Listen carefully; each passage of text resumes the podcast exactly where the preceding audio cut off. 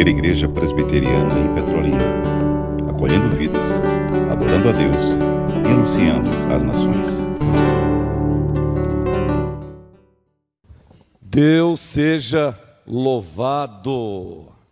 Deus seja louvado. Abramos a Escritura Sagrada, povo de Deus, no primeiro livro da Bíblia, Gênesis.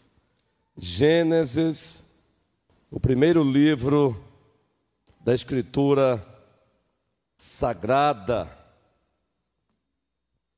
Assim se encontra a santa e poderosa palavra do Senhor. Gênesis, o primeiro capítulo.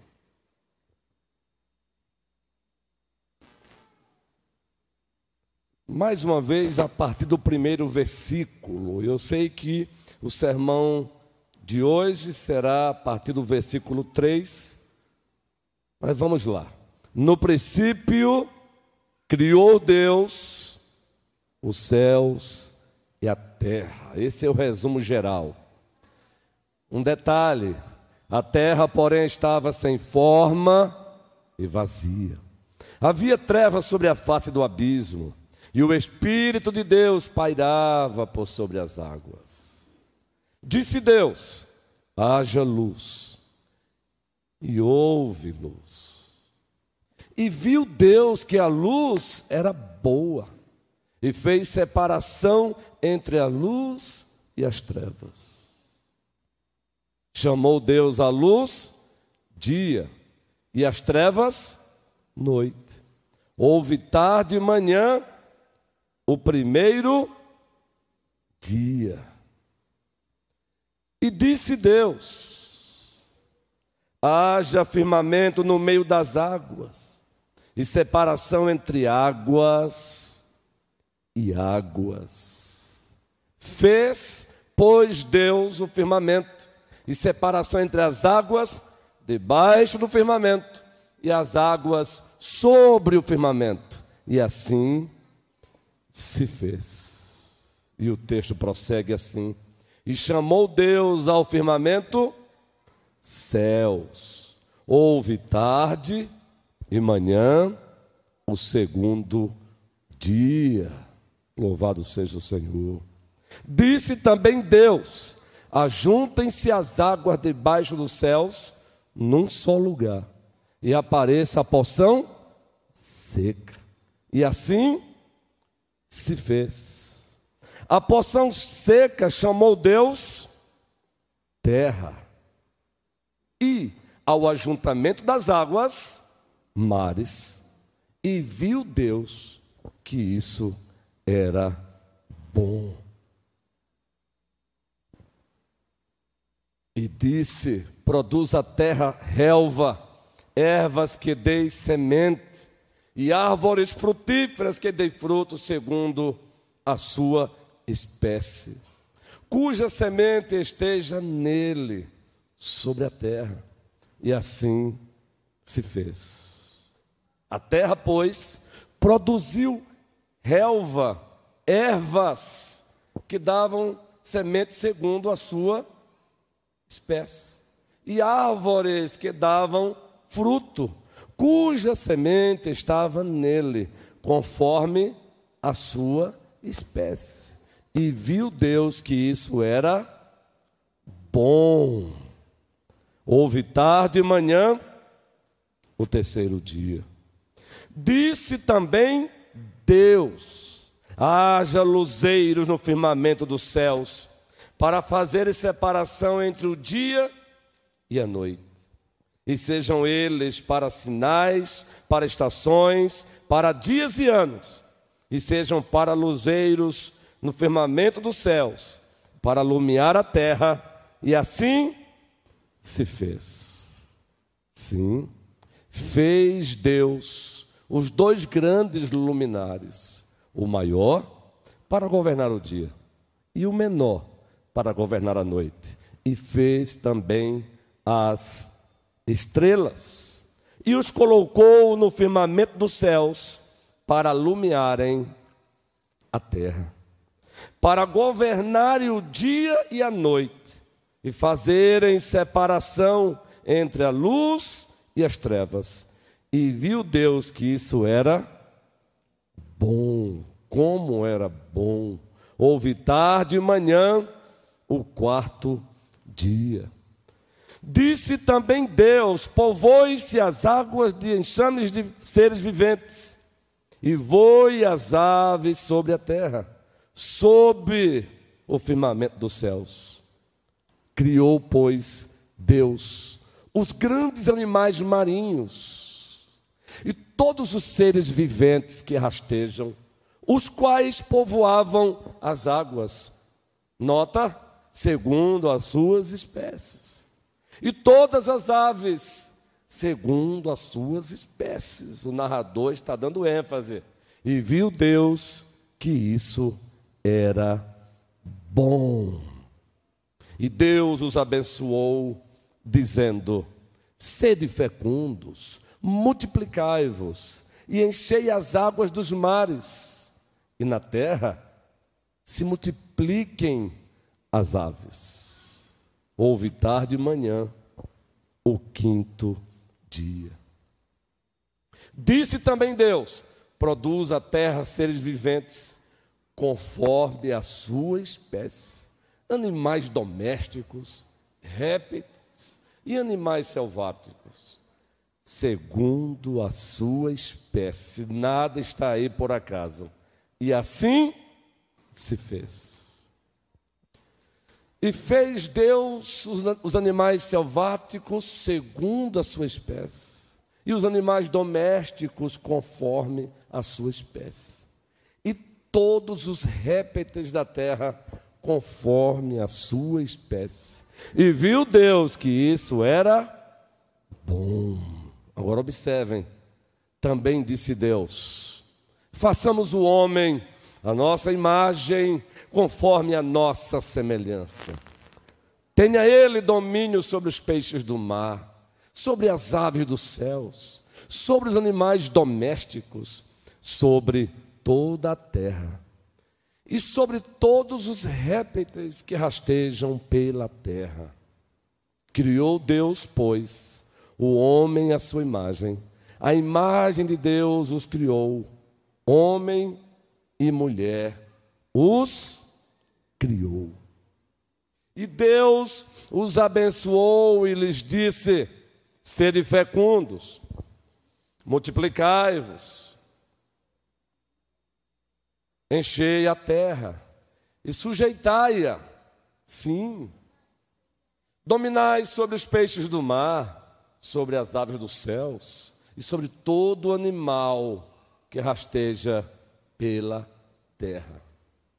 E disse Deus ainda: Eis que vos tenho dado todas as ervas que dão semente e se acham na superfície de toda a terra, e todas as árvores em que há fruto que dê semente. E isso vos será para mantimento.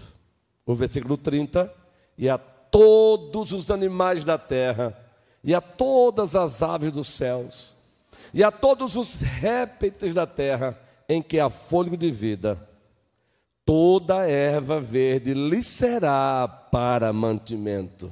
E assim se fez. E viu Deus tudo, tudo quanto fizera, e toda a igreja. E eis que era muito bom. Houve tarde e manhã o sexto dia. Aleluia. Louvado seja o Senhor. Meus irmãos e minhas irmãs, os gregos resolveram, nos tempos antigos, escolherem as sete maravilhas do mundo antigo. E usando alguns critérios, critérios diversos, eles, os gregos, chegaram à seguinte conclusão: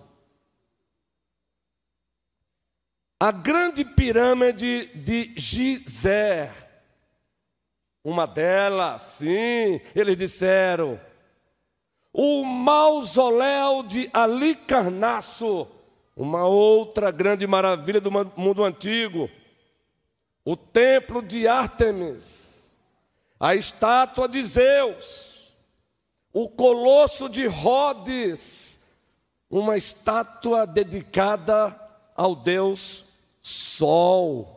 Sim, meus queridos irmãos, eles continuaram dizendo o farol de Alexandria e os jardins suspensos da Babilônia. Quanto aos jardins suspensos da Babilônia, existe um debate se existiram ou não. Acontece que os gregos entenderam que os jardins suspensos da Babilônia também fazia parte das sete maravilhas do mundo antigo. Quem aqui já não leu sobre isso? Quem já não ouviu alguém falar sobre isso? Ora, os nossos contemporâneos, para não ficarem de fato desatualizados, agora já usando também a tecnologia dos nossos dias, resolveram também escolher as sete maravilhas do mundo moderno. Essas são mais fáceis. Ora, o Cristo Redentor, que fica no Morro do Corcovado, Rio de Janeiro. Quem já esteve lá sabe que de fato é uma lindeza.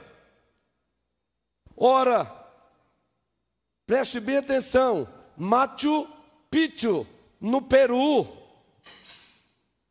uma cidade antiga dos Incas. Dos Incas, ah, eu desejo conhecer Machu Picchu, no Peru.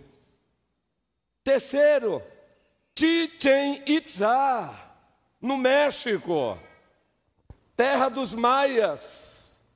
Que coisa!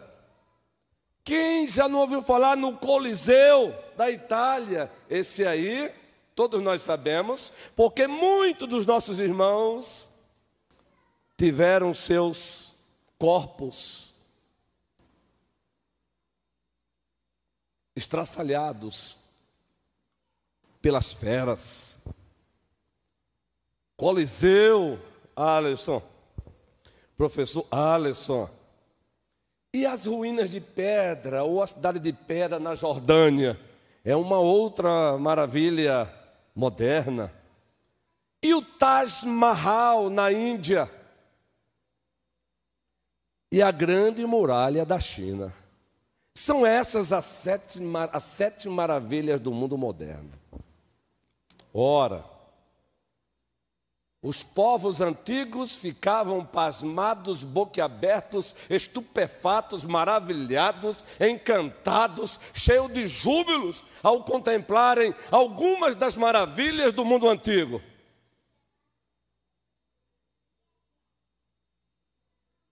Os nossos contemporâneos, as nações do século 21 também ficam maravilhadas como algumas das nossas maravilhas do mundo moderno. O Cristo Redentor, as muralhas da China. Gastam dólares, euros, reais para visitarem essas sete maravilhas do mundo moderno. Ora, desejo, além do Cristo Redentor, já tive o privilégio de conhecer, desejo conhecer outras mais. Meus irmãos e minhas irmãs em Cristo Jesus. Nos dois primeiros capítulos de Gênesis, o Criador dos céus e da terra nos convida para contemplarmos para contemplarmos as suas singulares, magníficas e maravilhosas esculturas feitas por suas mãos divinas. É isso que nós encontramos nos dois primeiros capítulos de Gênesis. O Criador convidando os seus, o Criador convidando a humanidade, o Criador convidando Israel para contemplar as suas singulares, magníficas e maravilhosas obras das suas mãos.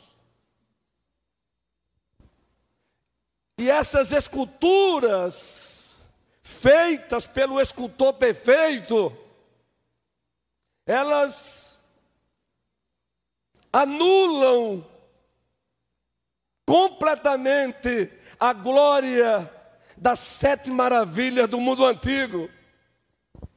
E essas esculturas, como obras das mãos do divino escultor, anulam a glória das sete maravilhas do mundo moderno.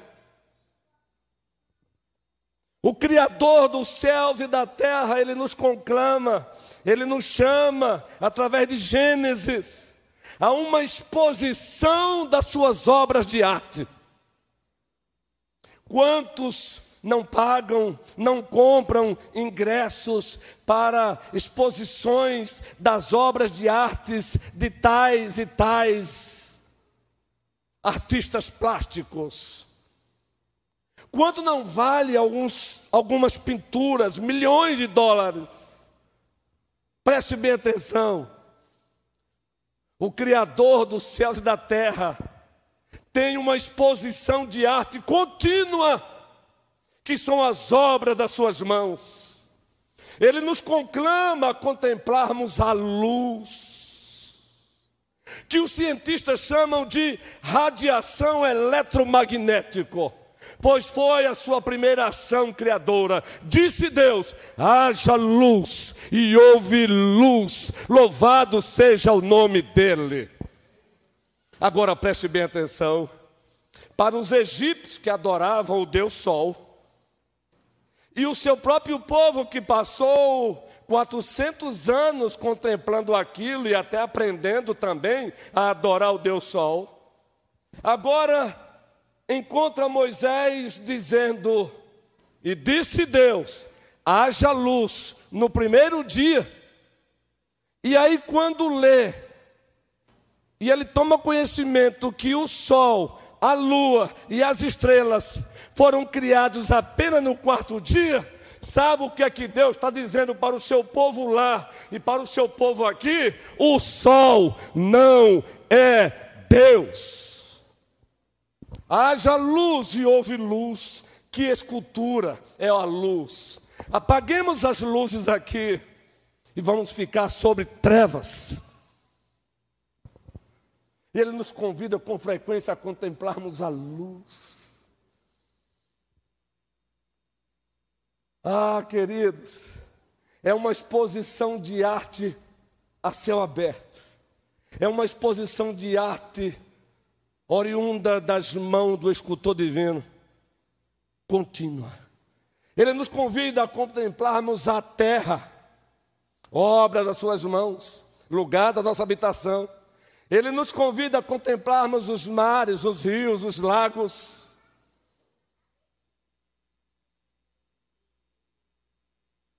Ele nos convida a contemplarmos a vegetação, os animais. Ele nos convida a olhar para o livro da natureza. E depois de olharmos para o livro da natureza, fazermos coro com o salmista no Salmo 104 que diz: Que variedade, Senhor, nas tuas obras todas com sabedoria as fizestes, cheia está a terra da tua bondade. Cheia está a terra da tua bondade. É isso que nós temos nos dois primeiros capítulos de Gênesis. Deus nos convocando para a sua exposição de arte gloriosa Deus nos convidando para a sua exposição de arte magnífica. Deus nos convidando para a sua exposição de arte incomparável. Ah, Camuel, se atentássemos mais para isso, mais faríamos coro com o salmista no Salmo 19. Salmo 19, Mônica, os céus e a terra proclamam a glória de Deus. O firmamento anuncia as obras de suas mãos. Um dia discursa a outro dia, e uma noite revela conhecimento a outra noite. Ah, faríamos coro com mais frequência se perceber, percebêssemos que no livro de Gênesis nós temos um convite para essa exposição contínua do artista perfeito Jesus Cristo. Meus irmãos, Gênesis, Gênesis é o livro dos começos, como nós sabemos. No Novo Testamento grego, Gênesis, Gênesis, traduzido para o português, na Bíblia em hebraico, a primeira palavrinha, Bereshit, Bereshit, no princípio, é o livro dos começos. O começo da raça, da, o começo do mundo.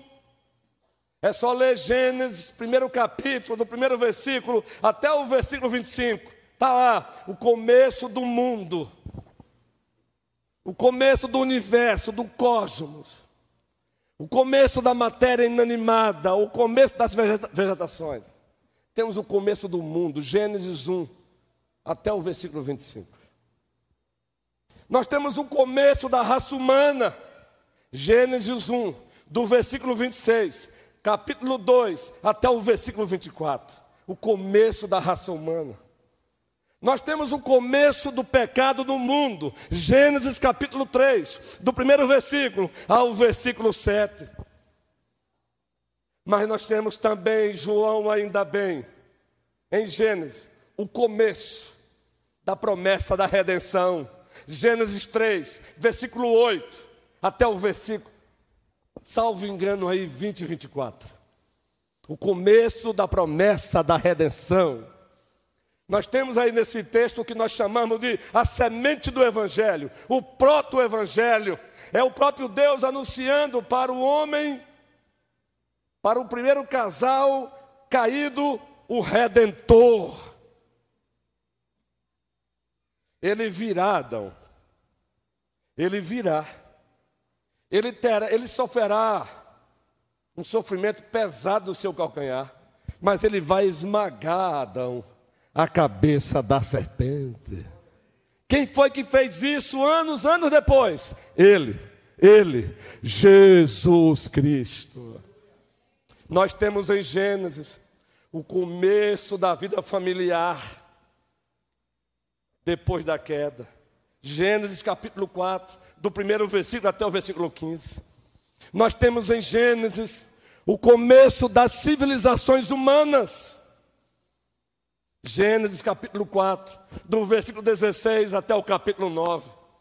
Nós temos o começo das nações. Gênesis, os capítulos 10 e 11.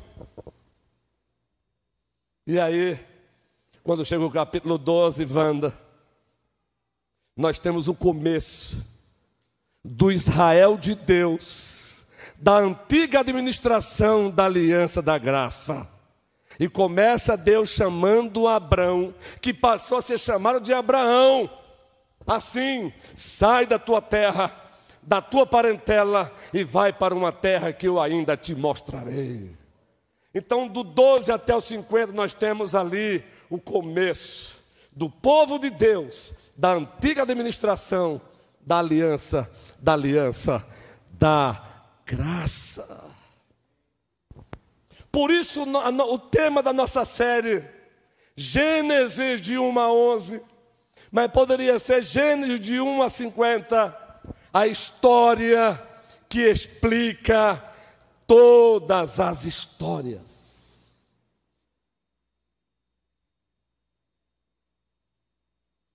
E nós temos a história que explica todas as histórias a partir dos dois primeiros capítulos de Gênesis. E no primeiro capítulo de Gênesis, nós temos um convite do Criador para a sua exposição de arte, como já dissemos. Ele está dizendo: observem, olhem para os céus, olhem, olhem, vocês estão enxergando, vocês estão vendo luz, olhem para os grandes luminares, olhem para as estrelas, olhem para a terra, olhem para os mares, olhem para os rios. O Cristo Redentor é ofuscado com a beleza do Rio São Francisco. Nós aqui não percebemos. O mar com a sua fúria desbanca as muralhas da China.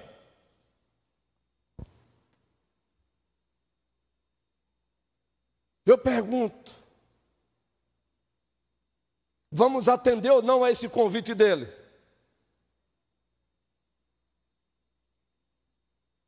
Abra sua Bíblia no Salmo 104. Eu não vejo nenhum convite para uma exposição de arte do Criador em Gênesis 1, em Gênesis 2. Pois tem. Mas para ficar mais claro ainda, o salmista no Salmo 104, ele vai dar uma recapitulada sobre isso.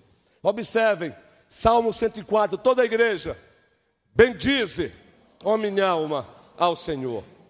Deus meu, como tu és magnificente, sobrevestido de glória e majestade, coberto de luz, tu estendes os céus como cortina. Espera aí. Tu estendes os céus como cortina. Onde é que está a menção de céus? Gênesis 1. O firmamento é chamado céus. O texto prossegue ainda, Salmo 104. Pões nas águas o vigamento da tua morada, tomas as nuvens por teu carro e voas nas asas do vento. Fazes a teus anjos ventos e a teus ministros labaredas de fogo. Lançaste os fundamentos da terra, para que ela não vacile em tempo. Onde você encontra a palavra fundamento? Em outro livro da Bíblia, Jó. Citamos aqui há oito dias. Jó, ele está já começando a querer brigar com Deus. Ele não murmurou, diz o texto sagrado, mas ele está inquieto, porque são muitas as vozes, inclusive aquelas vozes dos seus amiguinhos, tentando culpá-lo de algum pecado por tudo aquilo que ele estava passando.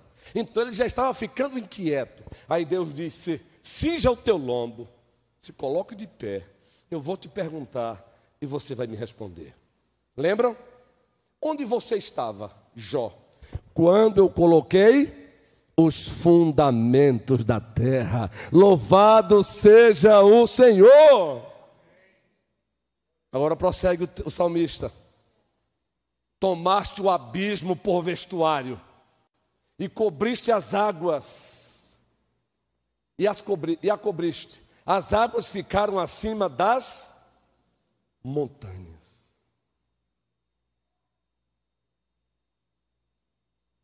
Preste bem atenção. Leia Gênesis novamente, 1 e 2, e você encontra lá assim. No princípio criou Deus os céus e a terra. Resumão, versículo 2: A terra era sem forma e vazia. A terra era sem forma e vazia é a ideia de. Ele primeiro trouxe à existência o tempo, a massa e o espaço. É isso que Moisés está dizendo no versículo 2. Ele primeiro trouxe a existência, o tempo, a massa e o espaço. E segundo Adalto Lourenço, um cientista cristão, no seu livro Gênesis 1 e 2, ele diz: tudo que a ciência precisa para fazer ciência é tempo, matéria e espaço. E Deus trouxe primeiro a existência: tempo, matéria e espaço. Louvado seja o Senhor. Mas não é isso que queremos destacar nesta noite. Esse sermão, essa série vai ser longa. O que é que diz ainda no versículo 2 de Gênesis 1? A terra era sem forma e vazia. Perceberam o que vem depois?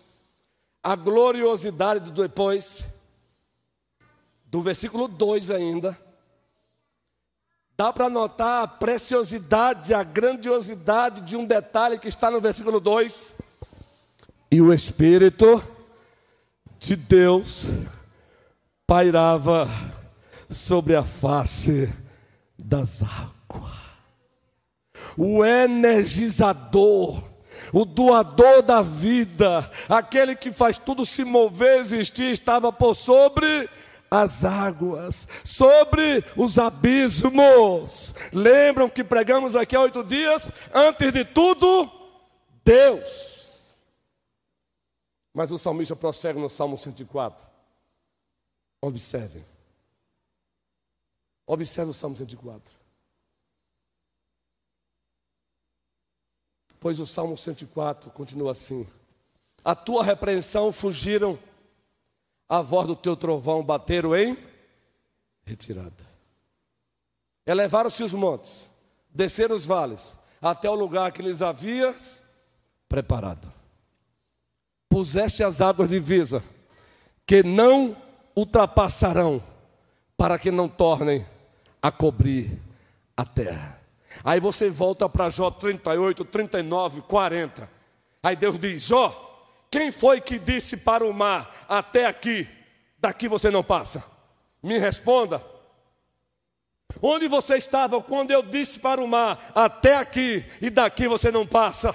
Me responda. Quem fez isso? Deus, Deus, Deus, e Ele é o nosso Deus. Leia Gênesis 1, à luz do Salmo 104. Agora adiante, para o versículo 24 desse texto aí. Adiante, porque não dá para ficar lendo aqui versículo por versículo do Salmo 104. O versículo 24 do Salmo 104. Toda a igreja junto.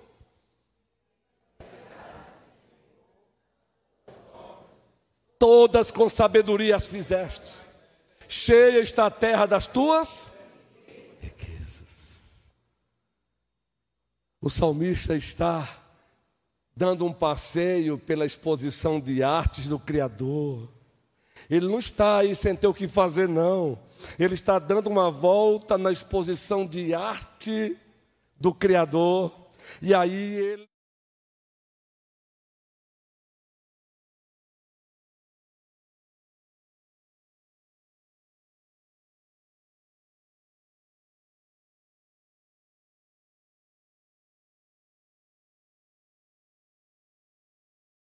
Teologia, ele para, ele adora, não dá para ficar só narrando sem adorar.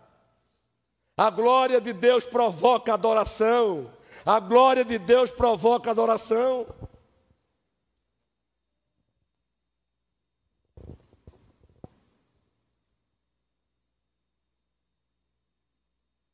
Introdutoriamente dissemos que em Gênesis 1 e 2, Gênesis 1 e 2, o Senhor nos convida para a sua exposição de arte singular, magnífica e maravilhosa.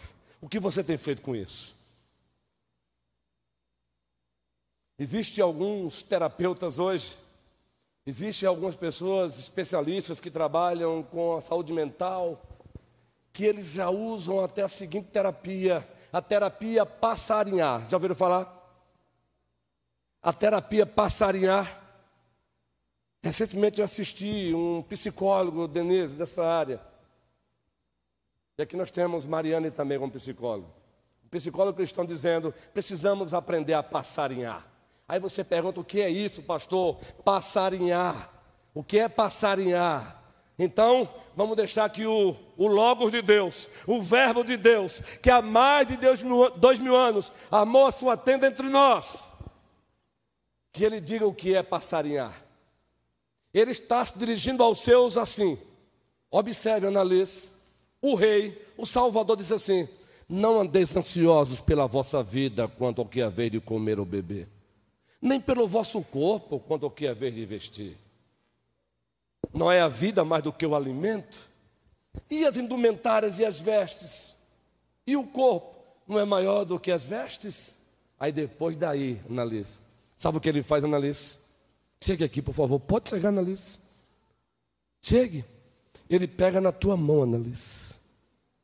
E ele diz assim: analisa, olha, olha os pardais. Olha, analisa. Eles não plantam, eles não colhem, eles não ajuntam em celeiro, contudo o vosso Pai o sustenta. Isso é passarinhar. É você olhar para um pardal, é você olhar para um beija-flor, é você olhar para as aves e você ter uma terapia emocional. Estamos vivendo um mundo virtual demais. Estamos imersos no mundo virtual demais. Estamos nos esquecendo de passarinhar. Olhai as aves dos céus, quem disse isso? Jesus Cristo, o escultor das maiores maravilhas do mundo, os céus, a terra, os mares, vegetais e, acima de tudo, o homem feito à sua imagem e semelhança. Mas voltando para Mateus ainda na lista, ele disse: Não, não tem só o pardal, não. E aqui essa palavra aqui é minha mesmo, viu? Vamos para a terapia das plantas, das flores. Ele diz: Davi, olhem os lírios do campo. Olhe, quando estiver passeando com papai e mamãe, tente olhar para uma flor, ver. E se lembre que Cristo disse: olhe os lírios do campo. Que lindo, não? É como se ele dissesse: não é bacana, não é lindo? Aí ele faz agora uma comparação. Ele faz com que o povo olhe para o retrovisor da história do povo de Deus. E convoca o povo de Deus para olhar para a riqueza de Salomão. E ele diz assim: nem mesmo Salomão se vestiu como esses lírios do campo que hoje nasce, amanhã é arrancado e depois é queimado. Não valeis vós muito mais do que os pardais e os lírios do campo, homens de pequena fé. Aquele que cuida do pardal vai deixar de cuidar de você. Aquele que veste os lírios do campo vai deixar de vestir você. É aí que ele vai dizer: buscai em primeiro lugar o reino de Deus e a sua justiça, e todas essas coisas vos serão acrescentadas. Leia Gênesis 1 e 2, à luz de Mateus 6, 25.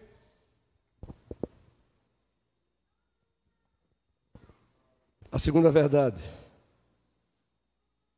Esse sermão é o sermão introdutório do sermão, que eu não vou passar daí hoje. Ele te convida a olhar, a dar um passeio na sua exposição de arte e encontrar suas digitais. Para onde você olha, você vê as digitais do Criador. Para onde você olha, você vê as digitais do Criador. Por isso, leia Gênesis 2, à luz de Salmo 8. Salmo 8 na tela. Leia, leia, leia Gênesis 1 e 2 também à luz do Salmo 8. E ele te convida a você ver as digitais dele em cada obra, em cada obra de arte. Está lá a assinatura dele. Eu tenho um livro, Assinatura de Jesus, de um escritor. Toda a igreja juntos? Vamos lá. Ó Senhor, Senhor nosso, quão magnífico em toda a terra é o teu nome pois expuseste nos céus a tua, da boca de pequeninos e crianças de peito, suscitaste força por causa dos teus adversários, para fazer remudecer o inimigo e o vingador. Volte o versículo 1. Versículo 1. Ó Senhor, Senhor nosso, quão magnífico em toda a terra é o teu Agora, a última parte.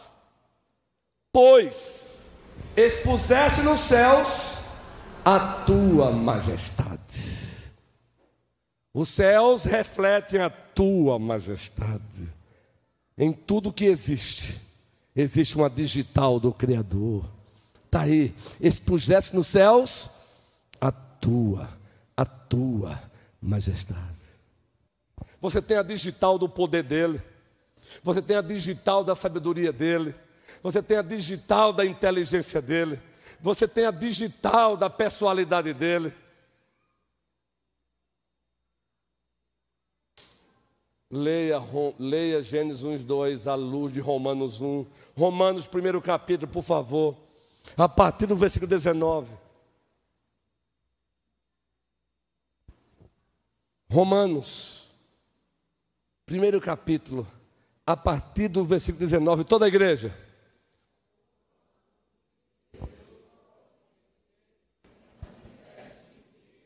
Porque Deus lhes manifestou. O que Deus manifestou? Porque os atributos invisíveis de Deus, assim o seu eterno poder, como também a sua própria divindade, claramente se reconhecem desde o princípio de que, gente? Preste bem atenção, pare um pouquinho. Link, link, link. Olhe pelo retrovisor. Desde o princípio do mundo. O que é que você tem em Gênesis 1, 1? No princípio, criou Deus os céus e a terra. É Ele criando e deixando as suas digitais. É Ele criando e deixando as suas digitais propositadamente. Sabe para quê? Para isso aí, olha. Continuemos. Claramente se reconhecem, desde o princípio do mundo, sendo percebidos por meio das coisas, sendo percebidos por meio das coisas, razão, moral, tais homens são por isso indesculpáveis. Para onde o homem olha, ele percebe lá digital do Criador. Leia Gênesis 1, 2 à luz de Romanos 1. Agora voltemos para Provérbios 8. Ou melhor, Salmos 8. E vamos para o segundo e o terceiro versículo. Provérbios 8, ou melhor, Salmos. Salmos 8. Vamos lá, versículo 3. Observe esse texto aí, o versículo 3. Eu estou só aguardando ali para que eu leia com vocês. Toda a igreja. Quando contemplo os teus céus, obra dos teus dedos, e a lua e as estrelas que? Que é o homem que dele te lembres? e o filho do homem que eu visito. Quando contemplo os teus céus, obra das tuas mãos. Leia Gênesis 1 e 2, à luz do Salmo 8. Porque em Gênesis 1 e 2 ele convida você a perceber que em tudo que existe, por trás tem a sua digital. A digital de Deus. E por último, ainda no sermão introdutório do sermão 2, além dele convidar o seu povo Israel, que acabou de sair das garras do Egito, para um passeio, para contemplar uma exposição das suas artes singulares, magníficas e maravilhosas. Além de dizer para o povo: olhe percebam que em tudo que existe, existirão as minhas digitais. Ele também diz: tudo que existe, nos céus e na terra, proclamam que eu sou Deus. Agora sim, o Salmo 19. Vamos ler na íntegra, do versículo 1 até o 6. Ele diz: Os céus e a terra proclamam que eu sou Deus. E vocês? Os céus e a terra proclamam que eu sou Deus. E vocês? A igreja junto. Os céus proclamam a glória de Deus e o firmamento anuncia as obras das suas mãos. Um dia discurso a outro dia, e uma noite revela conhecimento a outra noite. Não há linguagem, nem há palavras, e dele não se ouve nenhum som. No entanto, por toda a terra se faz ouvir a sua voz, e as suas palavras até os confins do mundo. Aí pôs uma tenda para o sol. E o texto prossegue. O qual, como noivo que sai dos seus aposentos, se regozija como um herói a percorrer o seu caminho. Principia numa extremidade dos céus e até a outra vai o seu percurso. E nada refoge ao seu calor. Aí é a revelação especial, só até aí. Os céus e a terra são pregadores de Deus. O universo é pregador de Deus. E nós? Tenha calma aqui no próximo domingo, saindo do sermão introdutório, vamos trabalhar ainda o capítulo de Gênesis 1, do versículo 3 ao 31. Mas precisamos entender para qual propósito ele nos deu Gênesis 1 e 2. Não é para entreter ninguém. Não é para que ninguém saia por aí com arrogância, com presunção. Ele nos deixou Gênesis 1 e 2.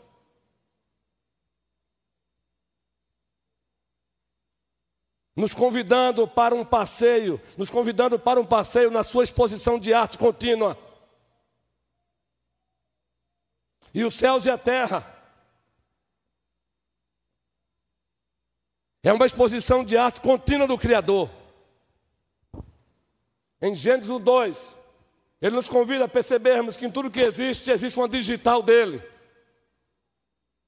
E em Gênesis 1 e 2, ele nos convida a entender que os céus e a terra pregam sobre ele, falam sobre ele. E eu quero encerrar lendo Atos 14, ou melhor, é isso mesmo. Salvo engano, se eu não estiver equivocado aqui na minha memória, Atos 14. O livro dos Atos dos Apóstolos. O capítulo 14. Assim se encontra a palavra do Senhor. Deixe-me encontrar aqui o versículo apropriado.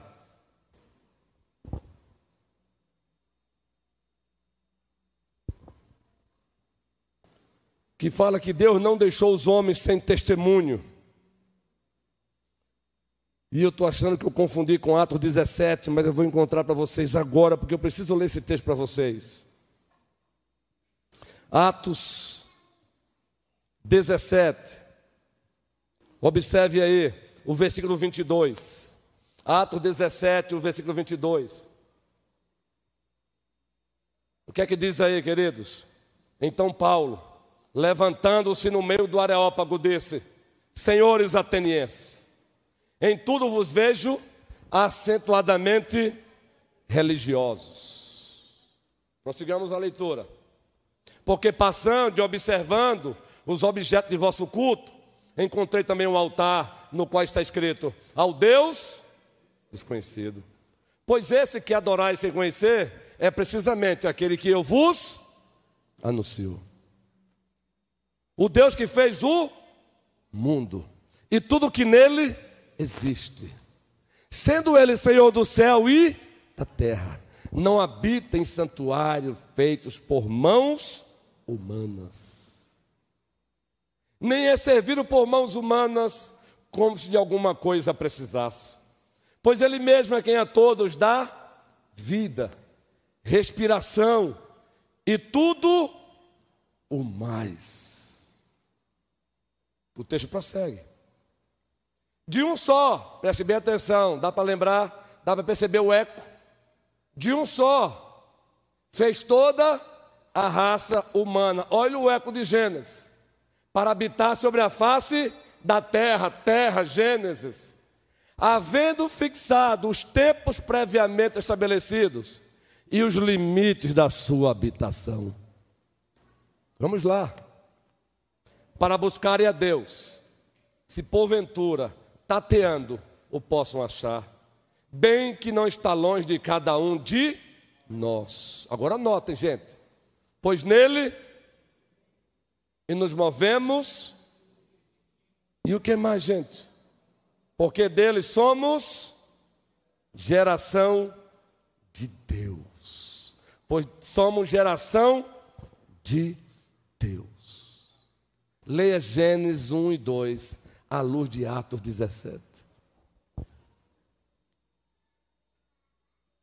Que o Senhor nos ajude. Porque no próximo domingo nós vamos perceber que em Gênesis 1 nós temos um paralelo entre os dias da criação. Pois em Gênesis 1 nós temos um padrão criacional. E em Gênesis 1 nós temos sentido, propósito. E tudo visando alguém especial. Mas vamos deixar isso para domingo, querendo o dono da igreja. Por enquanto, em um nome de Jesus Cristo, não despreze essa exposição de arte do Criador. Você se encontra diante dela 24 horas por dia. Não despreze o fato de que em cada obra dele existem as suas digitais. E não despreze o fato que a sua obra prega que Ele é Deus. Os céus e a terra proclamam a sua glória. E nós, o que temos feito? Fazemos uma viagem para conhecer as muralhas da China. Aí voltamos e compartilhamos para o outro, que coisa linda, você precisa conhecer. E é legítimo isso.